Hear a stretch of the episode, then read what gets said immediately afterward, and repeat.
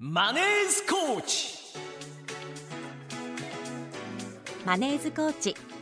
このコーナーは日本にもっとお金の教育をフィナンシャルクリエイトの提供でお送りします。8時30分です。この時間はマネースコーチ。金融のスペシャリストからお金の知識を育成その知識を貯金していこうというコーナーコーチをしていただくのは株式会社フィナンシャルクリエイト代表取締役の高塚智博さんです。おはようございます。おはようございます。よろしくお願いします。今週もよろしくお願いします。はい、お願いします。はい。えーとどうしましょう？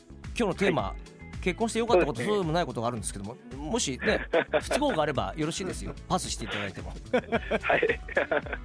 あの、どうしてはい投資することが必要なのかというテーマでお話をしたいと思います。あわかりました 了解しましたどうして投資することが必要なのか、はい。あ教えてくださいそうですね。あの、はい今やっぱり投資にまあ興味ない人ももちろんいらっしゃると思うんですけれども、うん世の中ではうんうんインフレっていうことが起こってます。はい物価が上がってきてるんですね。物価高騰結局、ええこの対策というところが私は一番大きいと思ってます。うん、というのがう、ん、なんでインフレが起きるかっていうそもそもの理由なんですけれども、はいはい、あの物やサービスがうん。増えていくペースよりも、うん。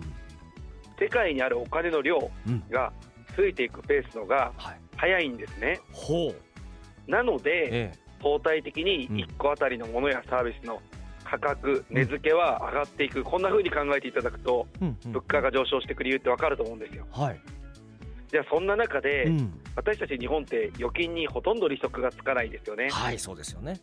例えば、うん。今1万円っていうお金をうん。将来に向けて貯めようとしたときに、はい。確かに預金というところに入れておくとう、ん。数字は変わらないんです。はい。で、3年以内とかう、ん。直近でお金を使われる場合は、うん。この預金というものを使うのがほぼ正解だと思いうんます。ただ、じゃあ3年より先、うんうん例えばもっと先10年とか20年、自分の老後にとかお金を貯めていくってなると、はい、じゃあその老後ってうん。世界にあるお金の量はもっと増えてるんじゃないかということなんですね。うん。で物価もだからこそ上がってるんじゃないかってことですね。はい。でもその時にうん。1万円札を1万円札のまま連れていくと、うん。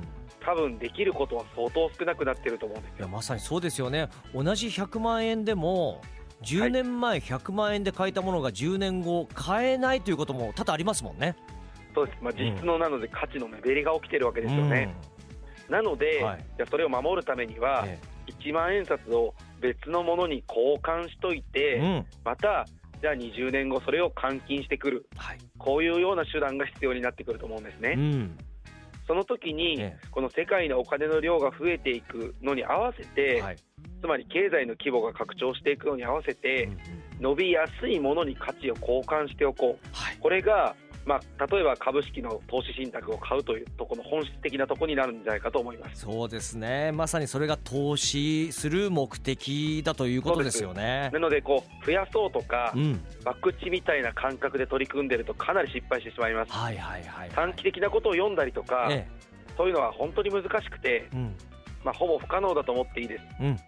その正解を探そう勉強しようと思っている方たくさんいますけど、はいそんなものがあるんだったら、うん。世界中のお金がそのそれが分かるって人にあの託されますよ。そんなもんないので、そうですね。分かるって言ってる人はみんな詐欺師だと思ってください。本当にそうなんです。騙されないでください。分からないのでわかりました。ただうん。長期的に見ると、え世界中のお金の量は増えていく。えうん。その中で、うん。結局投資家が持ってるお金の量も増えていく。うんなので株式市場に入ってくるお金の量も増えていく。はい。だから平均的に見ると株価は上がっていく。そういうものなんですね、うん。なので長期的なお金の置き場所としてはい。一回お金を株式市場に置き換えておきましょうと。うん。それを幅広く分散するなら投資信託になりますよというところですよね、はいはい。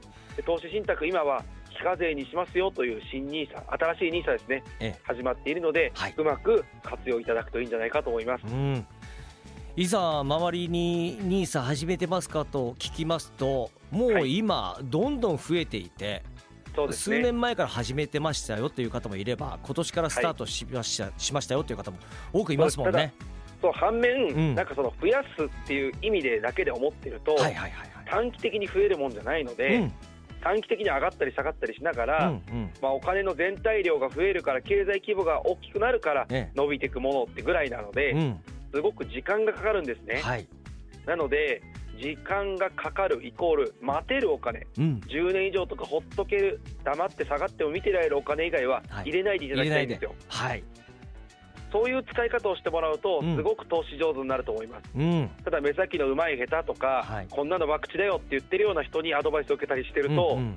本当に失敗します、わかりましたはい、誰もが今はもう投資を活用しないとえ自己防衛ができないような環境になっているのが日本なので、えうん。結構ここは危機感を持ってうん。真剣に取り組んでいただきたいフェーズが来たのかなと思ってます。わかりました、ありがとうございます。ありがとうございます。えー番組ではお金に関する素朴な疑問リスナーの皆さんから募集しています。住宅ローンローン子どもたちの学費さらには老後の資金など皆さんのお金の悩み事を高須さんが解決してくれます。そしてセミナーでもこういった相談に乗っていただけるということで近々ありますか、えー埼玉県志木市のはい。丸いファミリー式典、はい。あの6階にあります。ウェルコーチというお店で方で、えー勉強会を各週やっております。えで2月18日の日曜日も11時からと14時から。えうん。3月2日の土曜日も11時からと14時から、はいそれぞれはい。このお金についてとか投資信託について、うん。もう知識ゼロでも体系的に学べる勉強会をやってます。えで大変好評いただいてますが、ええ。ご予約制となってますので、はい。事前にご予約をいただければと思いますので、うん。詳しくはフィナンシャルクリエイトのホームページからチェックでご確認いただければと思います。よろしくお願いします。はい。というわけで高塚さんありがとうございました。ありがとうございましたではここでフィナンシャルクリエイトからのお知らせです。楽天証券の資産運用アドバイス業務を行っているフィナンシャルクリエイトでは相談ショップウェルコーチを運営しています。個別のお悩みに合わせた家計改善一括投資積み立て投資を含めたお金の総合アドバイスを行っています。相談ショップは池袋と今おっしゃっていた埼玉県志木市の丸いファミリー四季6階です。また全国からのオンライン相談にも対応しています。詳しくはフィナンシャルクリエイトのホームページや SNS をご確認ください。以上マネーズコーチでした。